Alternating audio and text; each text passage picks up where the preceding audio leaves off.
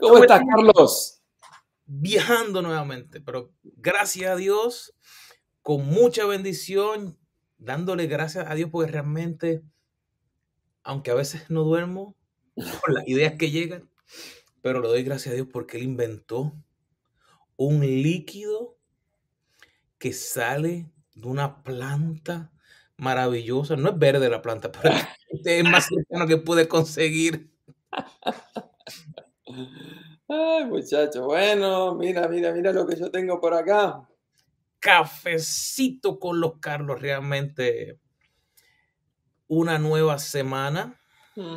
Cuéntame, ¿dónde has estado en esta semana? Porque sé que estuviste viajando también.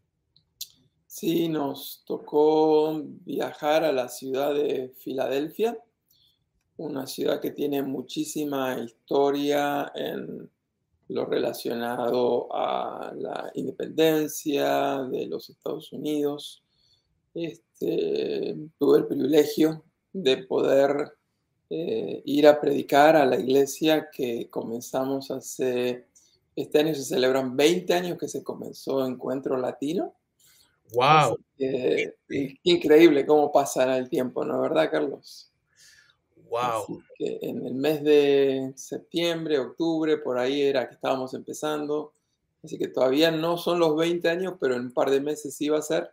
Así que como parte de la celebración fui a, predicar, este, estuve compartiendo también con toda la, familia, con amigos, este, hablando de algunos proyectos futuros. Así que estamos bien, bien contentos y ya regresé para continuar con nuestras labores por aquí. No, yo entonces, tú llegando y yo saliendo. Llegamos hoy a, acá a Boston, tenemos diferentes reuniones, diferentes cositas eh, en estos días por acá. Muchos proyectos nuevos que Dios está abriendo realmente.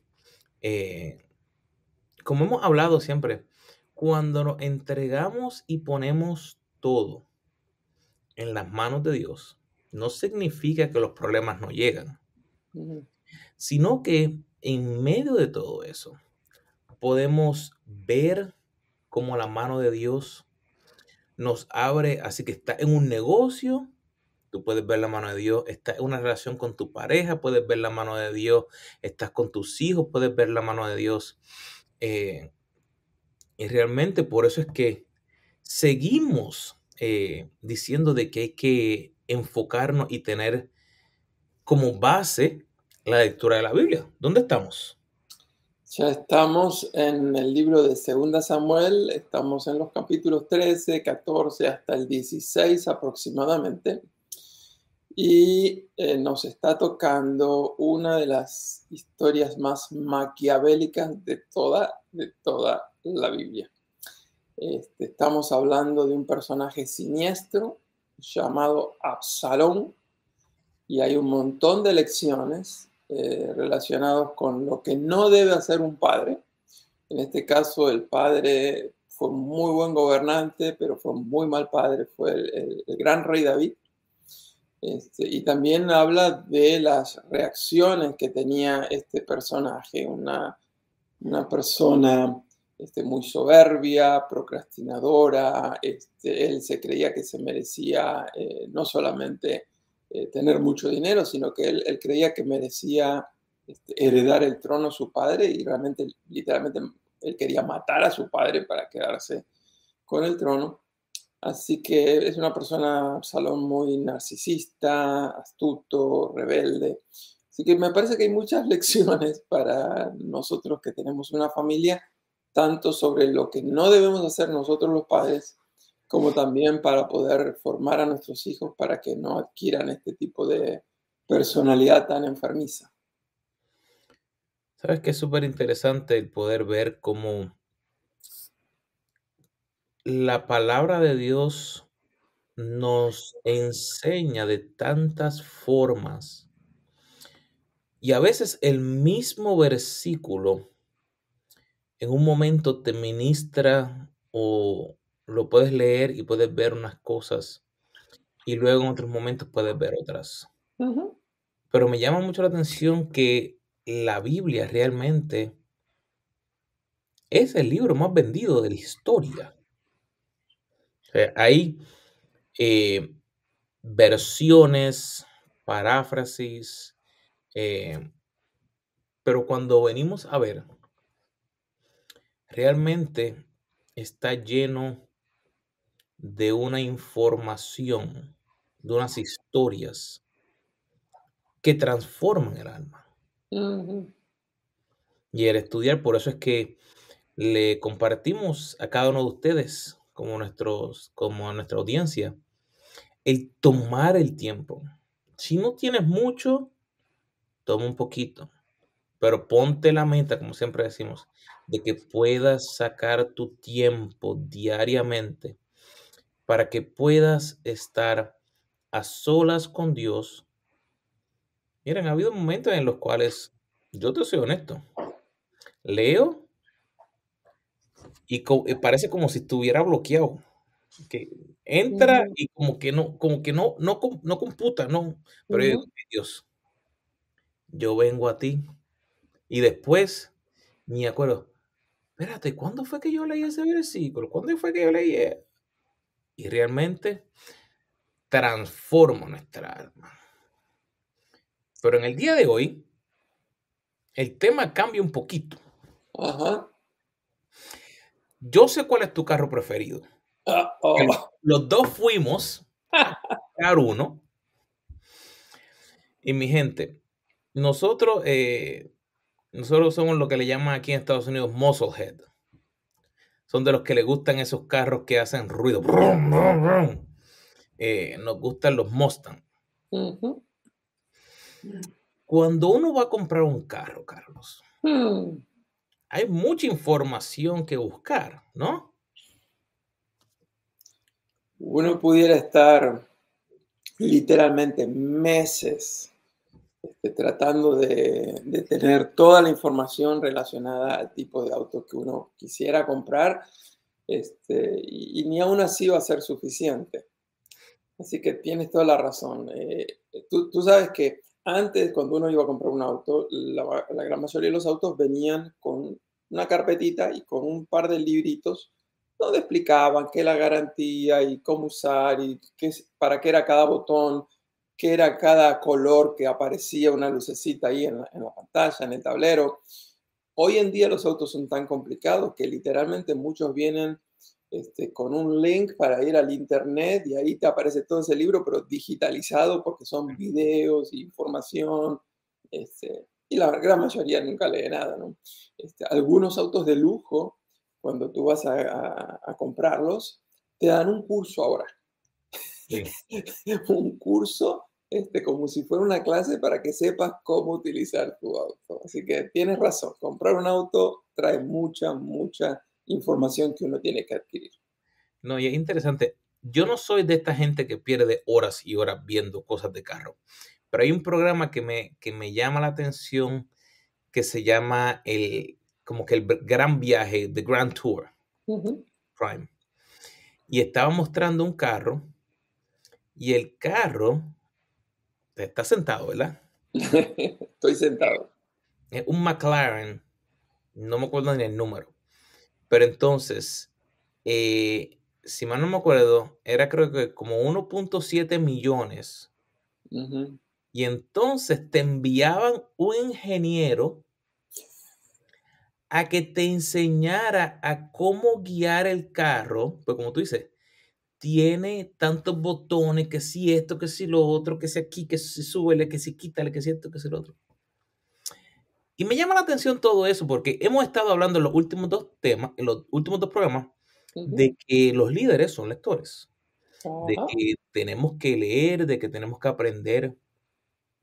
Pero habíamos mencionado que íbamos a hablar de cómo eh, poder realmente escoger libros que podamos sacarle el jugo, como diríamos nosotros. Eh, no es que un libro sea malo o otro menos, pero un ejemplo, hay diferentes formas, diferentes escritores. Eh, y hablamos de que antes de esta sesión, yo estaba en un seminario específicamente para autores de cómo hacer todo eso, porque es diferente de las cosas que hacemos. Eh, pero quería tener tu, tu, punto de vista, Carlos. ¿Cómo, eh, ¿Cómo tomar o escoger un libro desde tu punto de vista para un tema? La respuesta a esa pregunta se merece el programa de hoy, así que te invitamos a que te quedes hasta el final, porque la respuesta es un poquitito más complicada y no es solamente un párrafo. Pero tengan paciencia, prometo responder la pregunta que Carlos me acaba de hacer. Pero como les estaba diciendo, este, hemos estado hablando de la importancia de leer. Eh, la lectura es para la mente lo que el ejercicio es para el cuerpo. Así que, la, así como todo ser humano debiera saber elegir correctamente qué tipo de ejercicio necesita hacer, especialmente para diferentes etapas de la vida, tenemos que aprender a elegir correctamente qué tipo de lectura nos, vamos a, estar haciendo. Este, y acaba de entrar un mensaje de nuestro gran amigo Claudio Escalice, así que Claudio, gracias por ese saludo que siempre apreciamos, por estar ahí en nuestra audiencia en el día de hoy. En el último programa también hablamos de cómo leer un libro en base a la opinión de los expertos y estuvimos hablando de ese famoso libro que se llama Cómo leer un libro por el autor Mortimer Adler. Y él está hablando de que hay básicamente cuatro tipos de lecturas, la lectura elemental o primaria, la lectura de inspección, la lectura analítica y la lectura eh, paralela. Así que hoy vamos a estar hablando un poquitito de este tema de cómo poder elegir y prometo que más adelante les voy a decir qué tiene que ver la preparación para comprar un automóvil con la preparación para leer un libro. Realmente a veces pensando, el leer solamente es necesario para crecer. ¿No piensas? Eh, es, imprescindible. Eh, claro, cuando estamos hablando de lectura, yo quiero, quiero aclarar eso. No es que estamos hablando necesariamente de estar leyendo un libro físico. Hay, hay otras maneras de leer, como escuchar un audiolibro, etcétera, etcétera. Pero definitivamente necesitamos crecer intelectualmente, emocionalmente, espiritualmente. Y la lectura nos provee muchas vías para eso. Sabes que hace qué sé yo, como unos 20 años que yo tengo ya en este país, me acuerdo que mi papá, nosotros teníamos un lado que era donde estaban los libros en la casa. Y he mencionado antes de que teníamos una enciclopedia que le llamaban la enciclopedia Salvat, pero habían otros sin número de libros. Y cada vez que yo quería buscar algo, pues en ese momento la lectura era con lo que había ahí. O si estaba en la escuela, a la biblioteca y sacar un libro y me sentaba a leer. Pero después de, de, adulto, en Puerto Rico no existía el concepto, de un ejemplo, de un Barnes Nobles, o como hay acá, que hay otras diferentes. Cuando yo empecé a ver el, esa oportunidad, yo me llevaba a, mi niño más pequeño y lo sentaba al lado mío. Y yo me sentaba a veces con cuatro, cinco, seis, siete libros, un estilo así, porque me daba la opción de yo poder empezar a hojear diferentes libros de diferentes autores mm. bajo el tema que yo quería. Mm. Estaba mm. buscando algo, digamos, de psicología, pues podía tener diferentes tipos de libros en el área de psicología, si era en el área de desarrollo personal, si era en el área de tecnología.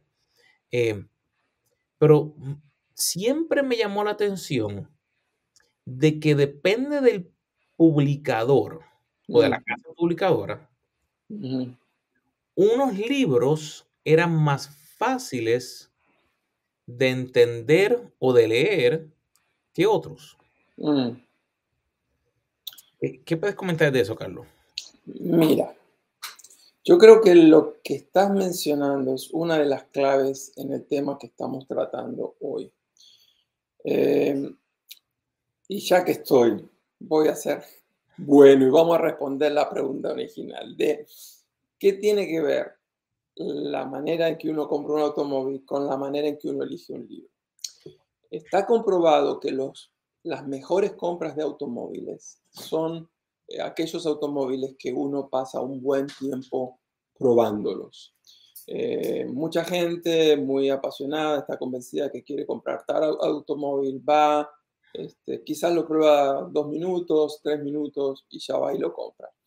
Sin embargo, los mejores compradores son aquellos que, como saben que lo van a estar usando 3, 4, 5, 10 años, este, quieren estar seguros que ese es el, el automóvil que ellos realmente necesitan. Así que lo ideal sería poder probar el automóvil que uno quiere y también probar los tres o cuatro automóviles que son la competencia. Por ejemplo, aquí en los Estados Unidos, si uno quiere comprar un Toyota Corolla, tiene eh, varias otras marcas que son la competencia. Nissan le va a dar un modelo que es la competencia del Corolla.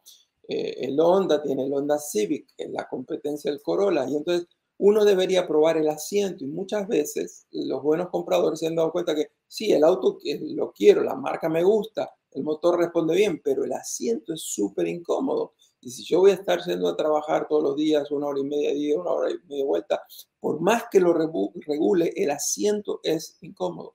Eh, ayer me estaba hablando una persona diciendo que tenía había tenido un auto muy cómodo en la parte de atrás, en los dos extremos, pero el asiento del medio era como estar sentado en una tabla y ellos necesitaban espacio para tres personas cómodas porque iban a estar viajando mucho tiempo. Así que, ¿cómo se llega a la conclusión? Probando los automóviles. Y lo mismo hay que hacer con los autos, así que eh, con los libros. Y lo que tú dijiste, ir a un lugar donde uno pueda tener diferente variedad de libros, nos permite probarlos. Así que lo que hoy queremos básicamente es, es compartir cómo nosotros probamos los libros en base a los consejos que hemos aprendido de Mortimer Adler. Cómo probar, cómo analizar si vale la pena leer este libro o no. Vamos a irnos un poquito más, como decimos, enfocado en, un nicho. Vamos a tomar de entrada el área, eh, digamos, de desarrollo personal o, o, algo para, para apoyo, digamos, de matrimonio o cosas así. Si la idea es que tenemos que buscar primero información básica para poder comenzar el conocimiento, como decía Mortimer, que hay de los cuatro niveles, y después entonces uno puede ir a un poco más alto y después ir a, la parte analítica. ¿Por dónde realmente se debería para hacer la acción? Por ejemplo, no tenemos 450 horas al día para dividir en todas las cosas que hay para hacer. Así que eh, yo sé que para mí, yo saco más o menos como una hora, hora y media en la mañana para hacer mi, lectura y mi devocional y cosas así. Así que, ¿cuál, ¿cuál tú piensas que sea la mejor opción desde tu punto de vista cuando uno esté escogiendo ese libro? Así, para, para, un tema que uno comienza, pero no tiene mucho tiempo para, buscar? Eh, supongamos que queremos hablar sobre el tema de familia, sobre el tema de matrimonio. Este, aquellos que tienen eh, experiencia en el cristianismo saben que hay varios autores que son los autores clásicos. Así que yo generalmente les recomiendo exactamente, si ya alguien te ha recomendado un libro, este, en vez de empezar de cero, parte a partir de esa recomendación. Pero lo que yo recomiendo es que no comiencen a leer el libro de tapa a tapa, sino que se haga esta lectura de inspección que nos recomendaba eh, Mortimer Adler. Así que vamos entonces específicamente a explicar cómo hacer esta lectura de inspección. Entonces, una de las cosas que nosotros hacemos inmediatamente es verificar el título o el prefacio. El prefacio, por ejemplo, es esa, parte que está generalmente antes aún de la introducción. A veces el prefacio está escrito por el mismo autor del libro, a veces es escrito por otra persona que el autor invitó para que le escriban el prefacio. Leo eso, miro rápidamente también las recomendaciones. Por ejemplo, si en las recomendaciones hay algunos nombres de alguien famoso, generalmente la gente famosa no se va a arriesgar a estar recomendando un libro que es un mal libro. Así que eso habla bien del libro potencial que queremos leer. Inmediatamente vamos a la sección de contenido. Y en la sección de contenido nos da, nos da una buena idea con los títulos de los capítulos si es algo que va a traer respuesta a las preguntas que no estamos haciendo, si es exactamente el tipo de información que estamos buscando. Este, también eh, suelo leer la contratapa, a veces eh, los libros tienen una, una, solapa y ahí hay generalmente información clave, así que es bueno echarle una ojeada eh, por ahí. Así que esa es la primera inspección que probablemente nos tomará tres, cuatro, máximo cinco minutos pero nos da una buena idea si ese es el tipo de libro que estamos buscando o no. Otra cosa que yo suelo hacer es que cuando lo estoy hojeando, pero así rápidamente, no es que me pongo a leer, sino que rápidamente, hay algunos diagramadores que ponen alguna frase clave en tamaño un poquito más grande, a veces con una letra en color más negrita. Entonces, si encuentro una de esas frases, yo la leo y lo que yo hago es que yo leo tres o cuatro de esas frases claves que figuran en el libro. Si esas frases que aparentemente son claves no me dicen mucho, no me comunican mucho, eso es un mal síntoma, porque si las mejores frases, que son esas, no me están aportando mucho, entonces en mi cabeza ya estoy cuestionando si realmente voy a querer leer un libro o no. Pero a veces una sola frase dice, wow, yo quiero seguir leyendo un poco más. Otra clave es leer la introducción. Muchos de los autores en la introducción de un libro básicamente presentan el resumen de todo el libro. Y él dice en el capítulo número uno, pa, pa, pa, pa, en el dos, pa, pa, pa. Entonces, al leer la introducción, realmente lo que tenemos es el sumario de todo el libro. Si el sumario es lo suficientemente interesante, eso me motiva a querer leer todo el libro. Pero a veces leí el sumario y dice, no quiero continuar con el tema, ya me di cuenta que no es el libro que estoy buscando, y entonces buscamos otro libro en base al mismo tema y lo inspeccionamos. Una, una inspección puede tomar desde tres minutos, máximo media hora, pero nos va a dar una buena idea si vale la pena leer este libro. Yo tengo a veces un método un poco más sencillo. Yo a veces eh, cuando busco un libro, busco a ver si hay un capítulo de un tema específico. y, yo trato de verlo y como tú dices, eh, pues busco diferentes autores que yo conozco, de tomar aquí y allá. Pero si tiene un capítulo, yo trato de ver qué me está hablando ahí. Porque ese tema va a ser, yo, yo diría, el, para mí, el puente. Si me conecta para yo poder ir y buscar más. Si no me conecta, entonces ese libro no es. Tengo que moverme a otro. Y no sé si ahí estoy en el área de, como habla del nivel analítico. Eh, pero como mencionaba, el, tiempo a veces no me da. Y entonces estoy buscando algo específico. Pero una de las cosas que últimamente he hecho es que cuando voy a buscar el libro, voy directamente a Amazon. Es una de de la, si no conoces para buscar el libro, así fue que empezó Amazon, está bien. Todavía eh, hay gente que, que lo hace de una manera diferente, pero...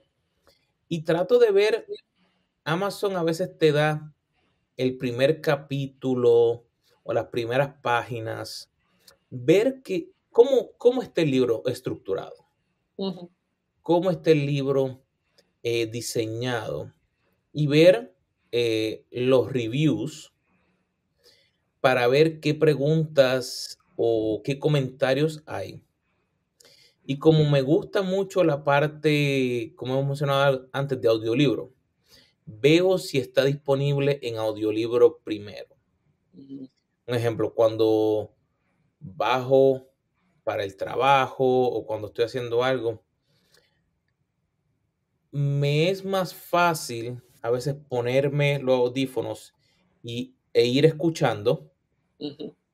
A veces escucho el libro dos y tres veces, pero retengo más. Porque entonces volví a escuchar el concepto, volví a oír el paso o lo que estaba describiendo el autor. Y me, me gusta ese tipo de idea porque me ayuda entonces a tratar de sacarle más información. Sí, eh, una de las preguntas que nos hacen todo el tiempo es cómo elegir un libro. Así que ahí mismo ya tuvieron dos respuestas bien diferentes porque los dos Carlos somos muy diferentes en nuestros acercamientos. Este, yo más bien traté de explicar cómo elijo un libro físico, quizás este, digital. Eh, Carlos dio su otro acercamiento, pero me parece que también es importante contestar otra pregunta relacionada con este tema y es, ¿por qué es tan importante saber elegir bien un libro antes de leerlo? Eh, ¿Por qué es tan importante elegir bien un libro antes de leerlo? ¿Qué te parece a ti, Carlos? ¿Por qué será tan importante? Mira, el poder saber de qué voy a leer o de qué voy a tratar de aprender. Yo te soy bien honesto. A mí no me interesa aprender cómo hacer pasta en mi casa. Así que no voy a buscar un libro de cómo aprender a hacer pasta en mi casa. Puede que haya una persona que sí. Así que, como todo en la vida, hay que ponerse una meta. ¿Por qué yo quiero aprender algo? Seguimos diciendo, los líderes son lectores. Pero tú puedes perder mucho tiempo leyendo basura, leyendo un montón de cosas que no te van a llegar y me acuerdo de, un mentor que estaba viendo una de sus sesiones eh, y él se llama Steve Larson. Y él decía que por mucho tiempo él quería aprender y aprender, aprender, aprender, aprender. Y lo que se estaba dando cuenta era que estaba perdiendo el tiempo aprendiendo y no aplicando. Y él entonces cambió a un concepto llamado Just in time learning o aprender solamente lo que necesito para hoy o para el ahora. Y me llamó mucho la atención en eso porque me di cuenta que por mi tipo de personalidad, a veces me gustaba aprender para antes de tomar una decisión tener todo lo más que pudiera. Pero lo que eso estaba haciendo era que me estaba aguantando de entonces yo poder tomar un paso. Vamos a hablar más sencillo. Si una persona, sí, nosotros nos enfocamos mucho en el desarrollo de la vida cristiana. Eh, si una persona va a decir, no, yo tengo que leer la Biblia entera, de tapa a tapa, antes de yo aceptar a Jesucristo como mi Salvador, va a estar años. A lo mejor es porque nunca ha tomado el primer paso que es decir, yo quiero conocer a Jesús. Ah, el libro de Juan es clave. Pues empiezo por el libro de Juan. En vez de empezar por el libro de Apocalipsis. O, por el libro de Crónicas. y, eso me, me ayudó mucho a darme cuenta que cuando voy a aprender de un tema y a buscar un libro, tiene que ser bien específico. estamos hablando de por qué es tan importante saber elegir lo que vamos a leer. Este, la idea tú que acabas de decir me parece que es clave, que es, no es leer solamente por cuestión de adquirir conocimiento, sino que tengo que ser bien selectivo en lo que voy a leer porque necesito obtener el conocimiento que necesito aplicar eh, quizás hoy mismo. Eso me parece que es clave. Eh, la otra cosa que me parece que es importantísimo de por qué necesito saber ser selectivo de un libro y, de otras cosas que hacemos en la vida es que no tenemos tiempo para leer todos los libros del mundo. No tenemos ni siquiera tiempo para leer todos los libros que nosotros quisiéramos leer. Por lo tanto, aprender a elegir un libro es una cuestión también de mayordomía. Eh, comprar un libro requiere recursos, somos mayordomos de esos recursos que tenemos, pero aún supongamos que tú consigues el libro gratuitamente porque te lo enviaron en un formato PDF. Aún así, tú tienes que ser un buen mayordomo porque te dieron el libro gratuitamente, pero lo que no es gratuito es el tiempo que tú vas a estar usando para poder leerlo. Y precisamente el tiempo es el único recurso que no podemos repetir ni reponer. Por lo tanto, elegir bien el libro que voy a leer me hace un buen mayordomo o me hace un mal mayordomo. Y precisamente la Biblia dice que el administrador, el administrador de tiempo, de los recursos financieros, la gran virtud que tiene que tener es ser hallado fiel. Así que saber elegir un buen libro también es una cuestión de buena mayordomía. Y hemos hablado de tantas cosas, pero específicamente el tema que pusimos para el día de mi carro tiene mucha información. Si pensamos, nuestro carro, sea económico o no, nos ayuda a ir desde punto A a punto B. Si tengo que salir de mi casa, ir a hacer la compra, ir al trabajo, ir a buscar a los niños, ir a la iglesia, ir a divertirme. Un libro hace la misma labor. Nos transporta desde un punto a otro. Pero la idea es que cuando empezamos el libro, no tenemos el conocimiento que ese libro nos va a dar. Cuando terminamos, cuando nos llevó al punto B, hacia donde teníamos que ir, nuestra vida debe cambiar. Si yo leo solamente por leer y no aplico, mi mamá diría, estoy engordando como la rana del río, llenándome, llenándome, llenando sin hacer nada más. ¿No te parece, Carlos? tiene que haber un cambio.